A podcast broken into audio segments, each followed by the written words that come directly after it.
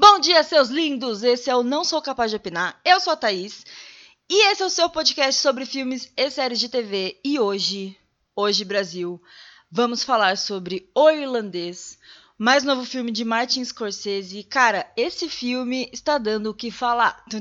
Nossa, muito sessão da tarde. Mas é verdade. O que eu posso fazer? Tá dando o que falar mesmo. Porque, cara, já teve até crítico de cinema no Twitter falando como você deve ver o filme, sabe? Ah, moço, me respeita, entendeu? São três horas e meia de filme, três horas e meia. Aí o cara vai lá na internet dele lá que, e aí fala que a gente não pode levantar para fazer xixi, não pode pausar, não pode fazer nada. Tem que assistir o filme inteiro. Sentou ali, não pode se mexer. Não, mentira, ele não fala que não pode se mexer. Mas assim, gente, é Primeiro de tudo, vai, vamos então começar com essa polemiquinha que rolou. Porque, cara, eu lembro, eu assisti o Irlandesa tem uns dois dias, assim, mais ou menos, que eu terminei de ver. Juro por Deus, terminei de ver, porque comecei já deu uns quatro dias.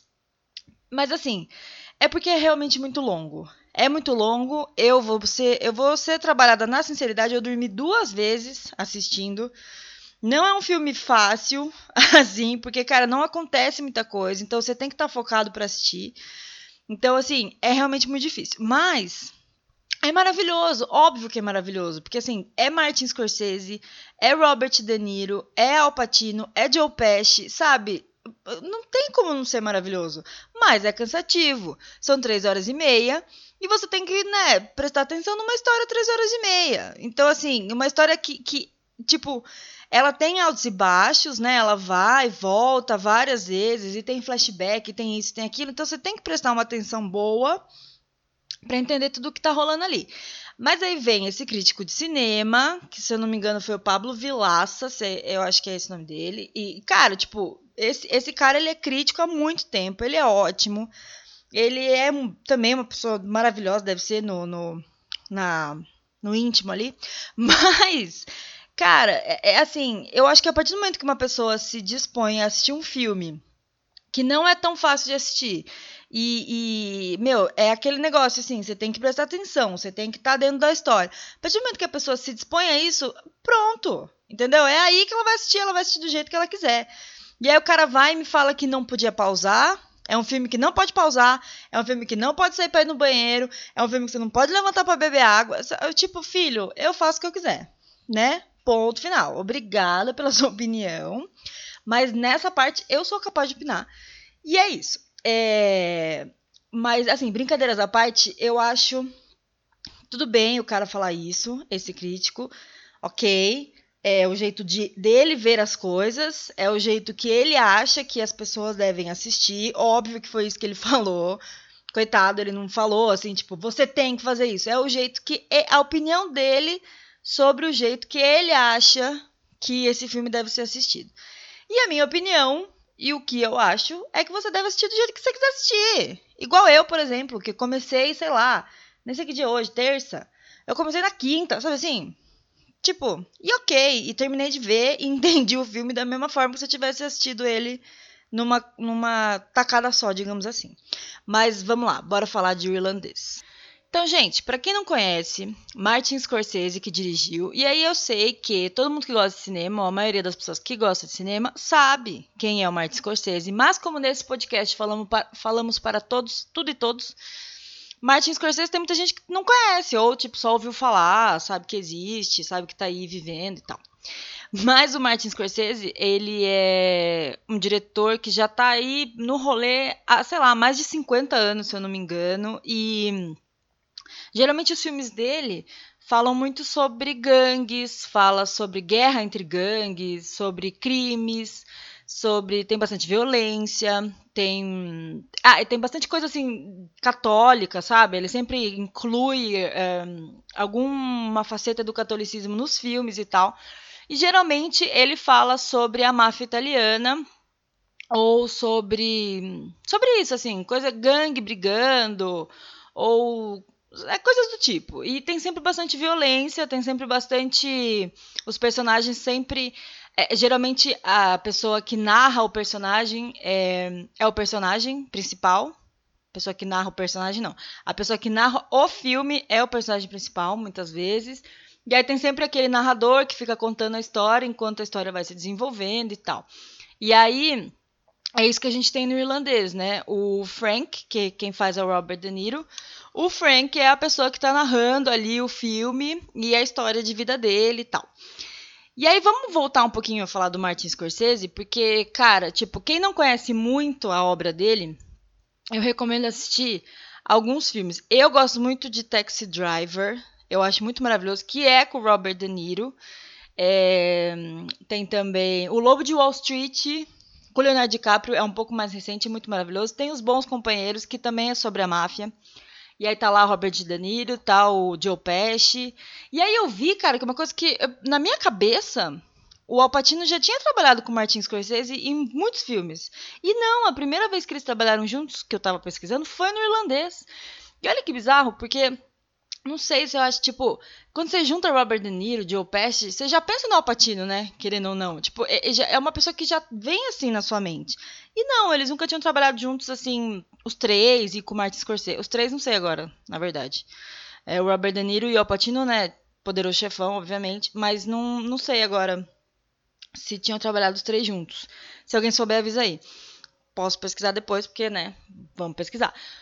Mas, bora começar a falar sobre o irlandês. O irlandês é, é um filme baseado num livro, que eu não sabia também, que chama é, I Heard You Paint Houses, que seria uma coisa assim, ouvi dizer que você pinta casas.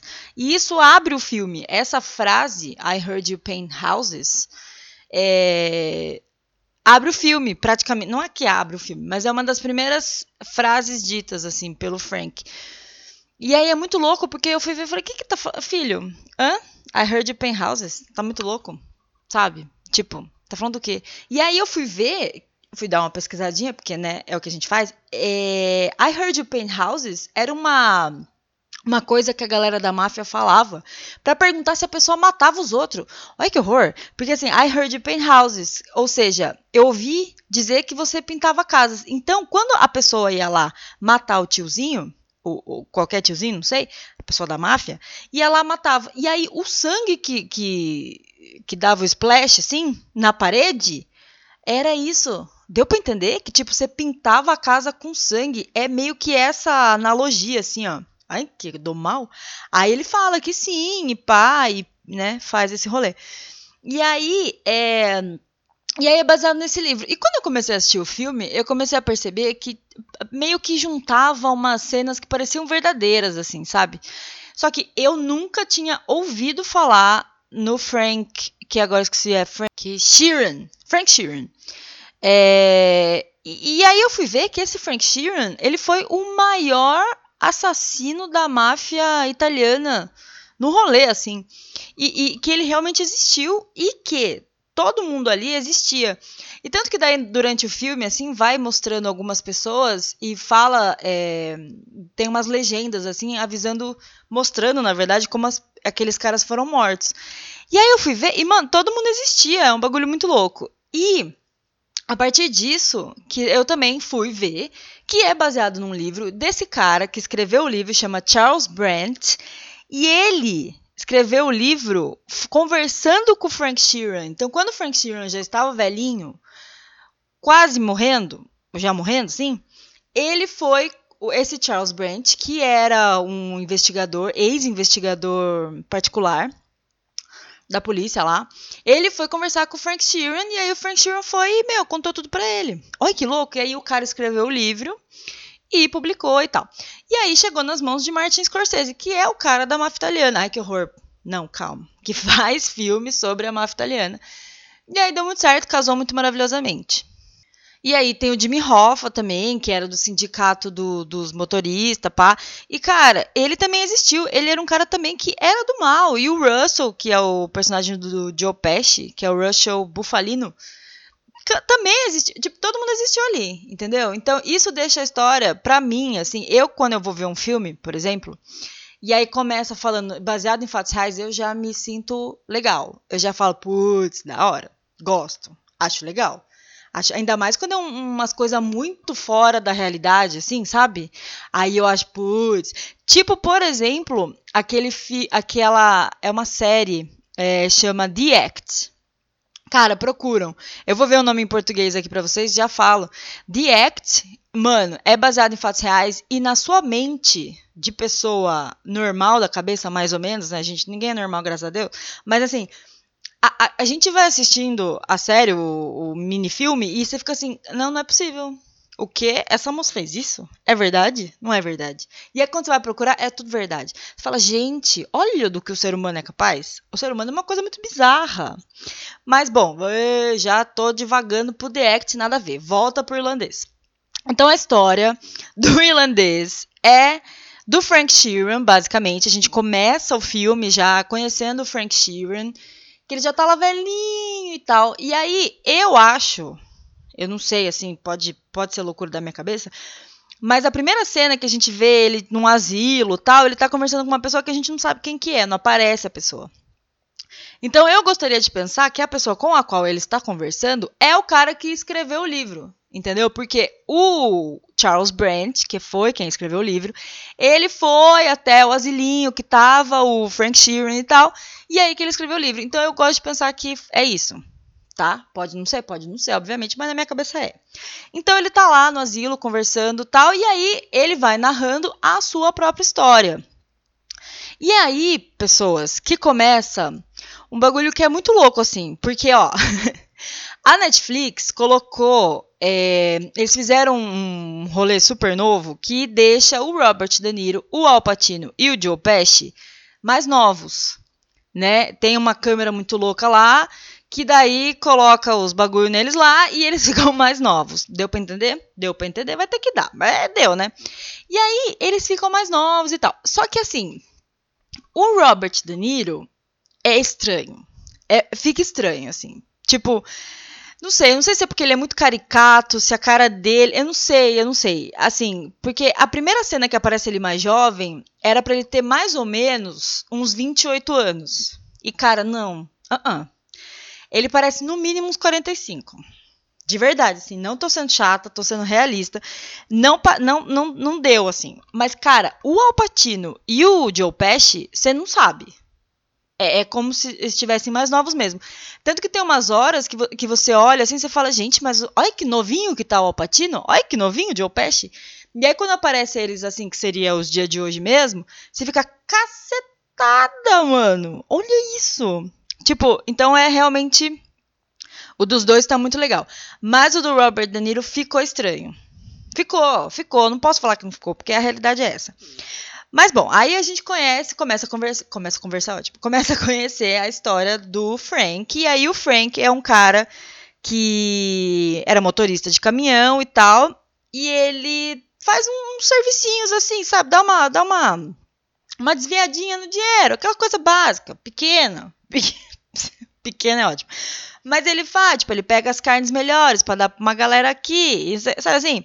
Então ele faz umas coisinhas meio à parte, mas nada demais. E aí ele conhece o Russell Buffalino, que é o personagem do Joe Pesci. Quem não conhece Joe Pesci, cara, é bizarro, porque assim, o Joe Pesci, na maioria dos filmes que ele faz, ele é boca suja, assim, ó. É palavrão atrás de palavrão. É uma pessoa assim que ele não fala uma frase sem ter uns cinco palavrões, mais ou menos.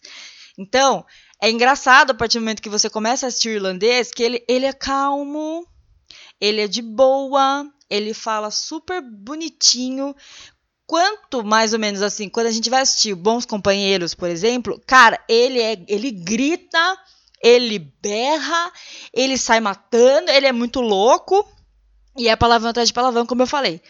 E aí é engraçado de ver isso. E aí, quem não conhece o Joe Pesci também, que, tipo, muita gente provavelmente conheça, mas muita gente também não.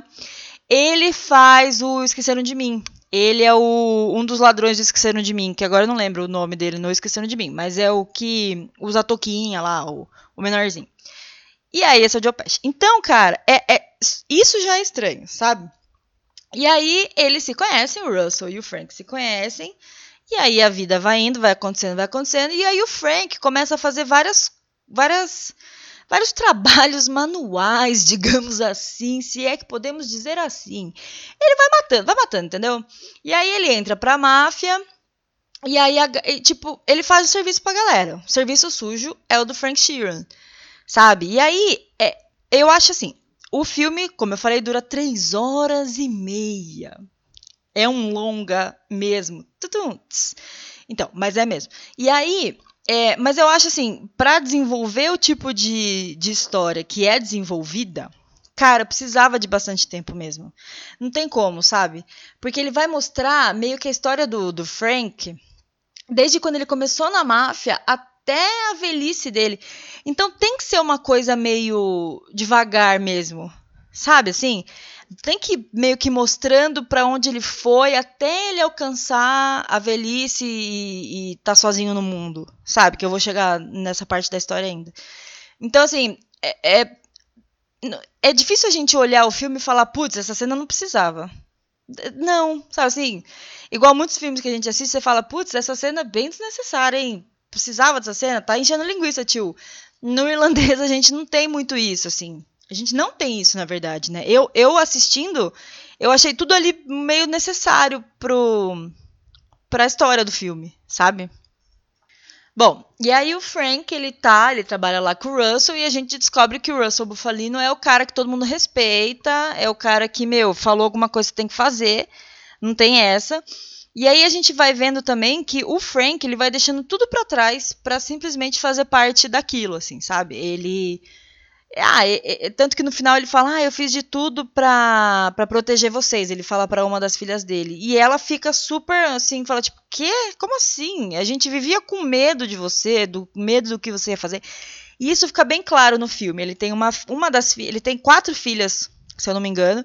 E uma delas é a Peg, que quem faz é a Ana Paquin. É, quem, não lembra, quem não sabe assim de nome, ela fazia a Tempestade no X-Men a mais novinha. Bom, daí, é, tempestade não, que tempestade? Bebeu? Vampira, louca, bêbada, não tô, hein, galera. Mas, ó, é, ela fazia vampira. Ela... Então, a Ana Paquin e tal, e aí, mano, eu não sei, eu acho assim, rolou muita crítica com relação a isso no filme, né? Que não tem muitos personagens femininos. E realmente não tem, sabe? O que aparece é assim, as esposas fumando, dentro do carro, tipo, enchendo o saco, sabe assim? Aí aparece essa filha que, tipo, tá putz da vida com o pai, mas também não fala muito, sabe? Só fica ali naquela. Tipo, não conversa com o pai, sabe assim? Então, tipo, eu, como mulher, né, que sou, gostaria de, de, de ver mais essa representatividade. Eu acho que poderia ter colocado umas cenas muito muito mais pans, assim, com a Ana Paquin, já que ela é a pessoa que não concorda com o que tá rolando e tal. Meu, bota mais a menina, sabe, falando, né? Porque parece muito ela jovem, mas ela não fala. Ela não fala, simplesmente não fala. Aí todos os homens mais velhos têm que falar assim: agradeça a tal pessoa. Dela fala, obrigado. Aí fala oi pra tal pessoa. Oi. Sabe, tipo, é isso. Basicamente isso. Então, se, se eu tenho uma crítica real oficial para fazer, é que tinha que ter mais mulher. Eu acho. E aí até falaram, perguntaram pro Martin Scorsese, né, disso, que não tinha muita representatividade. Ele falou assim: "Ah, mas não cabia na história que eu queria contar". Ah, tipo, cabe, sabe? Cabe bastante, até porque a filha, né, o final é meio que isso, é o Frank Sheeran totalmente sozinho, sem ninguém assim, e aí ele quer falar com a filha, sabe? Tipo, mano, você podia ter colocado então um, um embatezinho entre os dois, sabe, né? Tipo, cabe sim, tio Martin. Bom, voltando para a história. É, cara, então é meio que. A, a, história é basicamente isso, assim. É a história do Frank Sheeran junto com o Russell Bufalino, junto com o Jimmy Hoffa. Ah, não falei do Jimmy Hoffa. Jimmy Hoffa, no filme, ele é tipo o cara. Eu falei, mas falei pouco, né?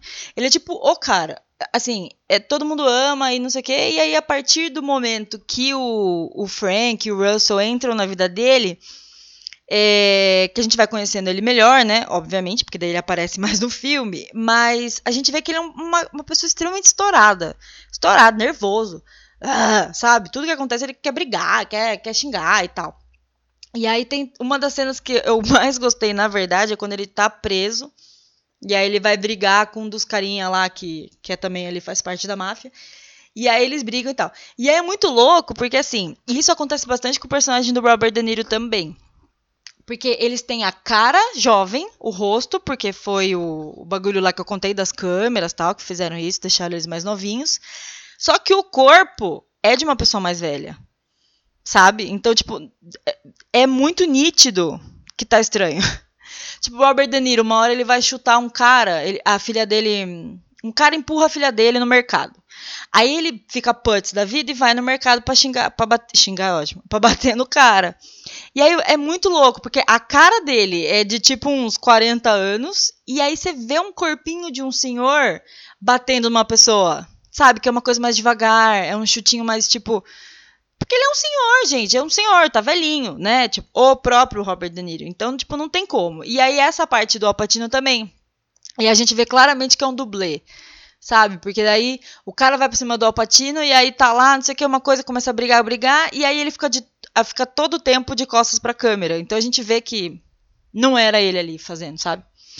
Quer dizer, dá, dá pra perceber que não é. E aí isso é uma das coisas que eu achei muito louca com relação a, a isso, né? Ficou o corpo e o rosto que só que tá estranho.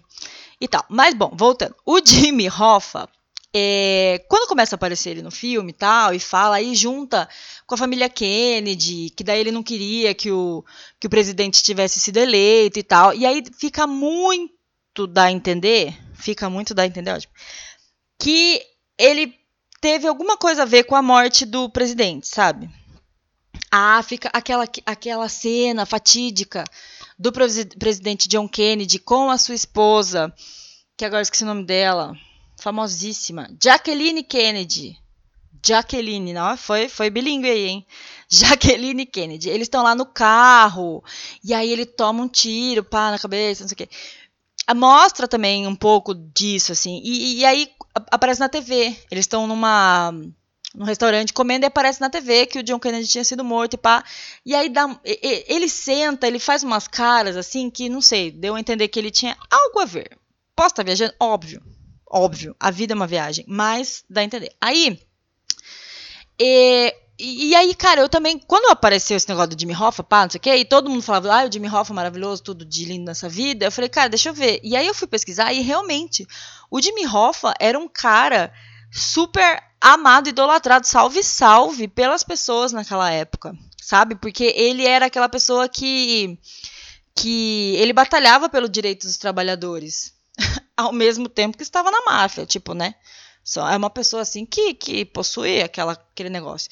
Então, é muito louco e eu não fazia ideia que Jimmy Hoffa existia. Então essas coisas são legais em filmes que são baseados em fatos reais, né? Porque aí a gente vai descobrindo e vai conhecendo, entre muitas aspas, as pessoas é, que realmente fizeram alguma coisa na vida real. Muito louco isso. Bom, aí, lendo um pouco sobre o livro, eu não li o livro, tá? Mas lendo um pouco sobre o que o livro fala, tem bastante coisa que o Martin Scorsese escolheu por modificar ali no, no filme dele, obviamente para fazer mais sentido para a história e tal. Para a história que ele estava contando, né? Apesar de ser baseada num livro. É... O Frank Sheeran, ele, como eu falei, a gente vê a vida inteira dele passando, e aí ele trabalhando pra máfia, e aí ele é meio que um faz tudo ali. um faz tudo da morte. Se é que a gente pode falar desse jeito. Mas ele é, sabe? Tipo, as pessoas vão para ele e falam, ah, eu, é pra matar tal pessoa. Tipo, e é tudo meio que em códigos, sabe? Nada é tipo, mata tal pessoa, não é. É, ah, eu preciso que você vá pra Filadélfia. Entendeu? E aí na Filadélfia ele meio que sabe o que tem que fazer. E aí, é, a jornada do Frank Sheeran é muito louca, porque assim, a gente vê uma pessoa que no começo. Ah, não, no livro que eu ia falar, esqueci, agora lembrei. No livro, fica muito claro que o Frank Sheeran é uma pessoa extremamente assim. Ah, fora da realidade, no sentido de que ele foi pra guerra quando ele era mais novo. Então, ali na guerra, ele tinha muitos traumas de ter passado por aquilo. Então, assim, ele matava. A gente vê uma cena só no filme que mostra isso, né? Mas, assim, a galera para as quais ele trabalhava, né? A galera, os militares, quem era do alto escalão, falava para ele, ó, você tem que ir lá e matar. Ele tem que ir lá e matar, entendeu? Que é o que acontece na guerra, cara. Tipo, né? É um, é um bagulho ridículo, bizarro. Bom, mas daí ele vai e ele tinha vários traumas de guerra, vários e vários e vários, e ele acaba se tornando uma pessoa antipática. Antipática assim, tipo, ele é, ele é blasé. E isso a gente vê no filme, sabe? É, e, e, explica muito no livro. Pelo que eu li, né? Porque eu não li o livro. como eu já falei. Mas explica muito no livro o porquê dele ser assim, sabe? Tipo, todas as coisas que ele teve que fazer durante a guerra que o tornou uma pessoa assim, completamente blasé mesmo. Tipo, tá, né? Normal. É para matar? Matei. E ele explica tanto isso no, no final do filme, o Frank, quando ele já tá velhinho. É... Bom, mas voltando. Daí ele tá lá.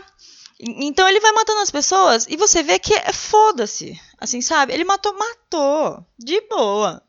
Entendeu? Ai, normal. Não tem problema nenhum. Aí ele vai, fuma um cigarro. Aí não sei o que, sabe?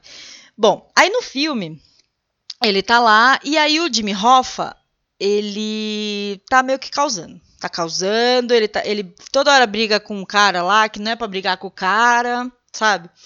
Aí o Russell chega pro Frank e fala assim: Olha, é, o Jimmy não tá rolando, você vai ter que ir até lá. E esse vai ter que ir até lá é tipo, tem que matar o Jimmy. Só que nesse momento da vida e do filme, o Frank já é muito amigo do Jimmy Hoffa. Eles são muito amigos. E aí ele fica naquela, tipo, putz, mas será que não tem como a gente tentar administrar isso? E o Russell fala, não, não tem como. E aí, é, e, e, ele fala assim mesmo, viu? Não é uma coisa assim, não, não, não, bravo. Não, é calmo e tranquilo. Não, não tem como, tem que morrer. Obrigada, tchau. Aí o Frank toma um aviãozinho e vai e mata o Jimmy Hoffa numa casa X e tal. E, e cara, cara, aí o Frank volta ele vai, mata o Jimmy Hoffa e ele tem que voltar para a cidade dele mesmo.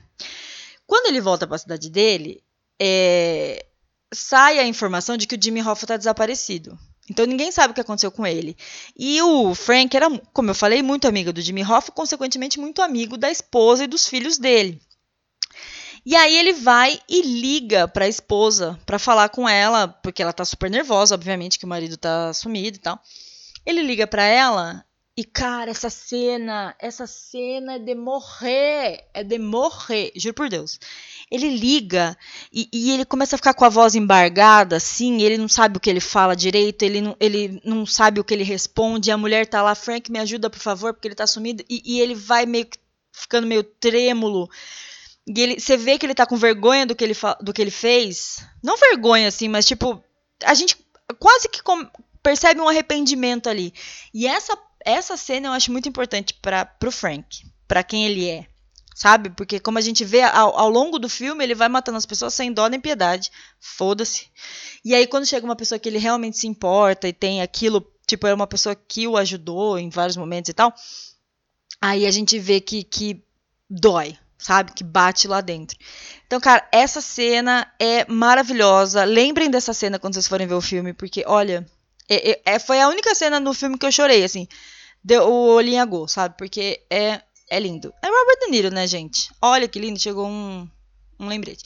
Bom, mas, voltando pro filme, obviamente, daí o Frank, ele tá lá. Então acontece isso. Tá lá, novinho, daí fica mais velho, daí não sei o que, daí até fica velho. Aí ele vai preso. Tanto ele, logo que o Jimmy Hoffa, que ele mata o Jimmy Hoffa, ele vai preso por outro motivo. E o Russell também vai preso por um outro motivo né? O Russell vai preso, sei lá, por. Não lembro agora, mas é tipo fraude. Tipo. Ah, não, ele, ele pede pra um carinha matar, sei lá, quem? E o carinha tá com a escuta. Com uma escuta. Então ele vai preso. O Russell vai preso. E aí o Frank vai preso por um outro rolê também. Nada a ver com nada. Nada a ver com máfia, nada a ver. E aí eles se encontram na prisão. E aí tá lá os dois bem velhinhos. Aí o Russell tinha tido um AVC, ele tá numa cadeira de roda tal, meio tremendo, assim, bem velhinho. E o Frank também e tal. E aí no filme, o Russell fala assim, é, eles estão ali conversando, daí o Frank fala, vem um cara da cadeia e pega a cadeira de roda e vai indo pra lá. Aí o Frank fala assim, onde você vai? Daí ele fala assim, vou pra igreja. E aí meio que daí o Russell some, entendeu? Aí ele já fala, ah, o Russell morreu, não sei o quê.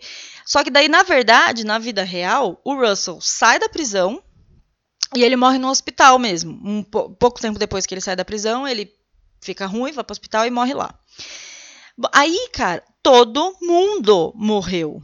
Todo mundo morreu. Sobrou só o Frank. Então, tipo, todo mundo, a esposa dele também morre de câncer no pulmão. E aí, quando ele. Isso, ele já tinha saído da prisão. Tá? Tipo, o Russell morre, ele sai da prisão. E a esposa dele morre logo em seguida, assim. Então ele fica realmente sozinho no mundo. Porque ele tem quatro filhas, mas nenhuma delas suporta ele. Ele, a gente vê no filme ele falando com uma só, então parece que ele tem essa relação com uma, pelo menos. Mas também não é uma relação nenhuma relação, sabe? Então, o final do filme é, é meio que ele entendendo as coisas que ele fez e as coisas que aconteceram com ele e as coisas que, que, que, que tá rolando ali naquele momento que ele tá velhinho. Então, ele fica sozinho. E aí rola aquele negócio assim, será que valeu a pena? Sabe? E aí a gente vê que ele começa a se confessar com o padre e tal. Não fica tão é, super certo no filme, assim. A gente vê ele conversando com um padre no filme, né? Mas na vida real ele virou tipo um super católico fervoroso e tal. E aí ele. Isso ele deixa bem claro que é até por isso que ele resolveu contar a história dele para o Charles Brandt, que foi quem fez o livro e tal. E aí o padre pergunta se ele tem algum tipo de arrependimento, ou se ele, né, tá, fica mal com alguma coisa que ele tenha feito, e ele fala que não. Então, assim, aquilo ainda é a antítese dele, assim, né? Só que naquela hora ele fala: a única coisa que eu me arrependo, a única coisa que me, me, me dói é aquele telefonema. E o padre pergunta: que telefonema? Mas a gente já sabe qual que é, que foi o dele falar com a esposa do, do Jimmy Hoffa. E aí, na vida real, o Jimmy Hoffa meio que continua desaparecido. Sabe? Tipo, o Frank. É, ele, no filme ele não fala que foi ele, ele não conta, assim, que foi ele que matou Jimmy Hoffa, mas na vida real ele fala, assim, ele falou que foi ele. Só que. Aí ele fala que foi na casa tal, X, e aí na casa tal tinha sangue, só que aí foram fazer os exames lá e o sangue não é do Jimmy Hoffa.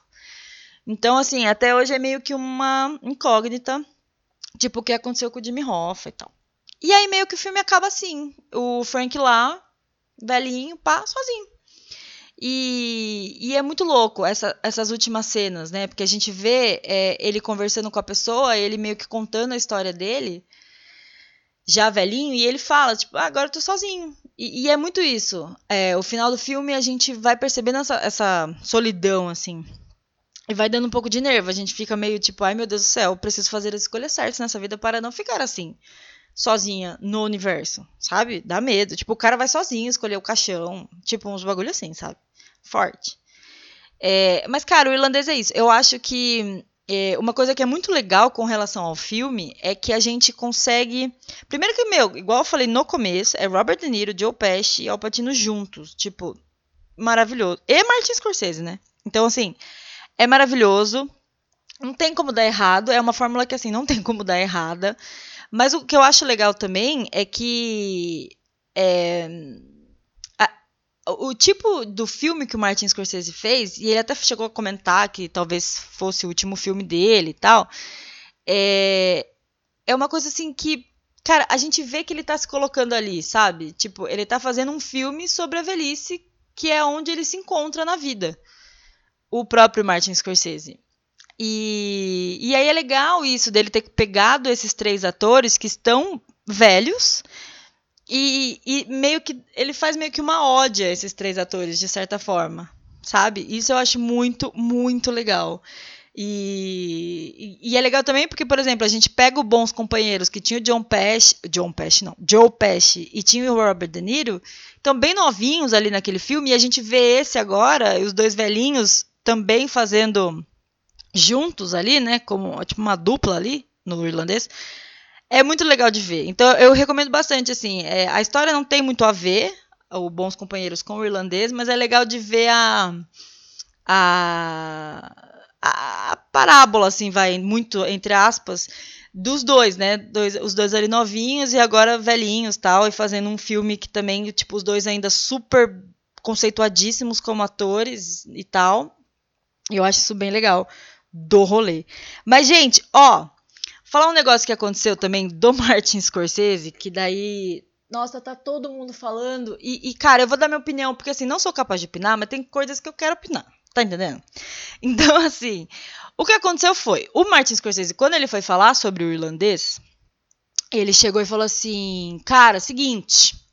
Tô falando, fiz esse filme, é o filme derradeiro da minha vida, acredito que vai ser o último e tal, não sei o que lá.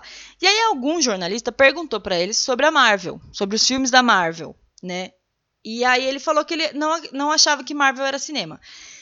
E nossa, cara, tipo, até hoje só se fala nisso. Martin Scorsese odeia a Marvel. O Martin Scorsese quer que a Marvel morra. Ele quer que todo mundo queime e tal. E, e, gente, assim. É que daí, tipo, as coisas. As pessoas vão falando as coisas e aí vai virando uma putz bola de neve. E aí eu acho que a gente tem que chegar no centro da onde as coisas realmente aconteceram e no centro das coisas que foram, foram ditas ali, né? Então aí eu, tipo, fui pesquisar sobre e fui ver, eu já tinha lido, na verdade, antes, a matéria que ele escreve, o Martin Scorsese escreveu para o New York Times é, há um, um, pouco tempo atrás, falando sobre essa polêmica. E aí, cara, assim, é, no começo ele fala que ele acha, primeira, nessa, nessa primeira entrevista, ele fala que é, Marvel é meio que um parque de diversões e tal. E, cara, sim, então, assim, é mesmo, né? Ué, vamos pensar, é mesmo. É um filme que ele fala também, ah, porque os atores não, não passam o drama necessário ou o negócio necessário. Eu discordo nesta parte, assim, eu sou fã da Marvel, gosto bastante dos filmes, é, sei que é um negócio ali pra divertir, pra ser, né, tal, assim, mas, cara, eu, eu choro, porra, chorei, Vingadores Ultimato, Deus me livre, eu chorei o filme inteiro quase.